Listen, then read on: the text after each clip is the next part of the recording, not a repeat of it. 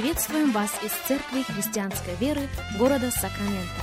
Мы молимся о том, чтобы последующие 15 минут послужили вашему назиданию и духовному утверждению. Присоединяйтесь к нашему эфиру, как пастор Сергей Головей предлагает вашему вниманию передачу «Настоящая истина». Здравствуйте, уважаемые радиослушатели! Сергей Головей у микрофона. Из Церкви Христианской Веры мы приходим к вам.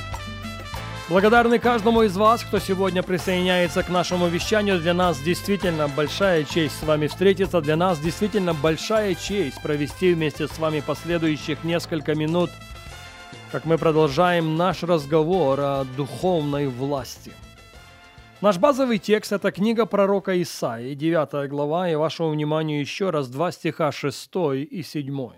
Исаии 9, 6. «Ибо младенец родился нам, сын дан нам, владычество на раменах его, и нарекут ему имя чудный советник, Бог крепкий, Отец вечности, князь мира». Умножению владычества его и мира нет предела на престоле Давида и в царстве его – чтобы ему утвердить его и крепить его судом и правдой отныне и до века. Ревность Господа Саваофа соделает это. Мы в большей мере обращаем свое внимание на первую половину шестого и седьмого стихов.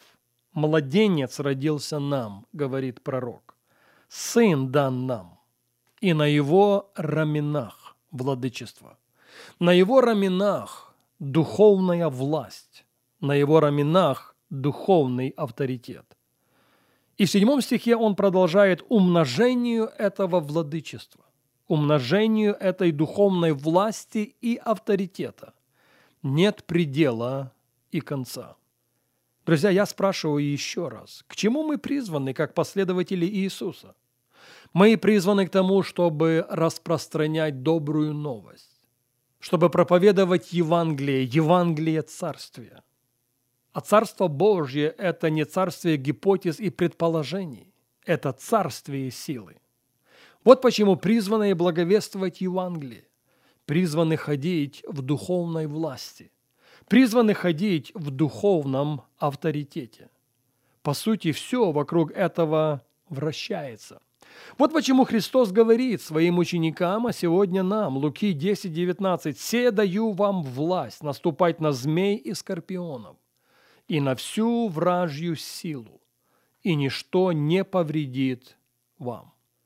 На наших предыдущих программах мы уже отвечали на вопрос, а как это происходит?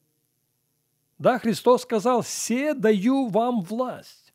Но как это происходит практически? Как мы облекаемся в эту духовную власть? Как духовный авторитет становится нашим с вами уделом? Я полагаю, что апостол Павел в послании к Ефесянам отвечает на этот вопрос. Здесь он ведет речь о причинно-следственном процессе. И мое поощрение будет сводиться к тому, чтобы каждый из нас без исключения стал частью этого процесса.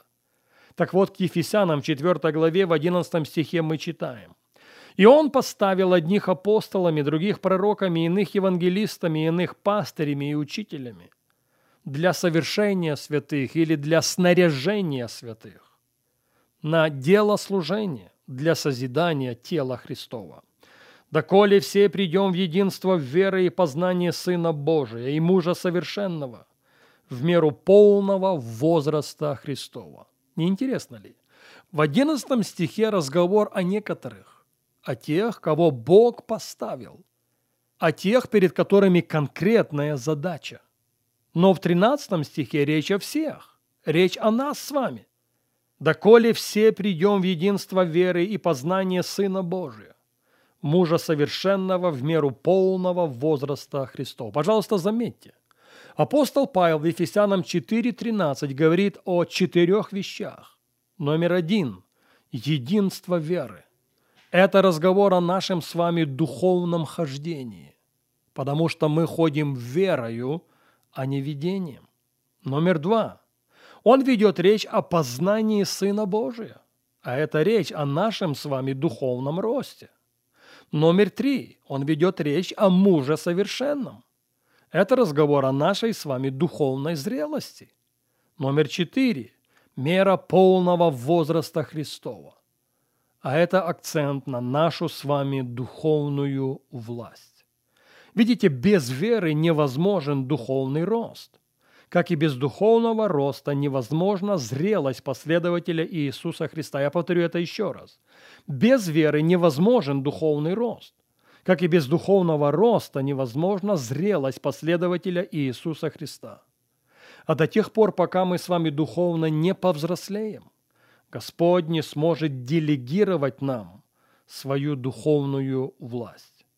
По сути, уровень нашей духовной власти прямо пропорционально зависит от уровня нашей духовной зрелости. Пожалуйста, запомните это. Если считаете нужным записать, запишите. Уровень нашей духовной власти прямо пропорционально зависит от уровня нашей духовной зрелости. Но духовная власть, духовный авторитет всегда станут результатом нашей готовности заплатить высокую цену. И, собственно, на это я сейчас обращаю ваше внимание. Прежде чем закончить наш прошлый эфир, мы читали с вами историю из 19 главы Деяний апостолов. Я бы хотел процитировать ее еще раз. Деяния апостолов, 9 глава, и мы начнем читать с 8 стиха. Придя в синагогу, он небоязненно проповедовал три месяца, беседуя и удостоверяя о Царстве Божьем. Слышите? Апостол Павел ведет речь. Апостол Павел благовествует Евангелие Царствия, Царствие силы. Но как некоторые ожесточились и не верили, это девятый текст злословие путь Господень перед народом, то он оставил их, отделил учеников и ежедневно проповедовал в училище некого тирана. Это продолжалось до двух лет, так что все жители Асии слышали проповедь о Господе Иисусе, как иудеи, так и елены. Бог же творил немало чудес руками Павла, так что на больных возлагали платки и опоясания с тела его, и у них прекращались болезни, и злые духи выходили из них. Апостол Павел на миссии, на миссии распространения благой вести. Он на миссии исполнения великого поручения Господа нашего Иисуса Христа. И люди обращаются в веру. Люди исцеляются от болезней, люди освобождаются от демонической зависимости. 13 текст. Даже некоторые из китающихся иудейских заклинателей стали употреблять над имеющими злых духов имя Господа Иисуса, говоря – заклинаем вас Иисусом, которого Павел проповедует. Это делали какие-то семь сынов иудейского первосвященника Скевы. Но злой дух сказал в ответ, «Иисуса знаю, и Павел мне известен, а вы кто?» И бросился на них человек, в котором был злой дух, и, одолев их, взял над ними такую силу, что они нагие и избитые выбежали из этого дома. Пожалуйста, послушайте меня и послушайте очень внимательно. Духовный мир реагирует не на слова. Духовный мир реагирует не на гипотезы, не на предположения. Духовный мир реагирует на нашу тождественность в духе. Я повторю это еще раз. Духовный мир реагирует не на наши слова, не на какие-то заявления, гипотезы и предположения. Духовный мир реагирует на нашу тождественность в духе. И для того, чтобы нам пойти на территорию врага, и для того, чтобы нам действительно опустошить ад и заполнить небеса, мы должны поставить во главу угла следующий вопрос.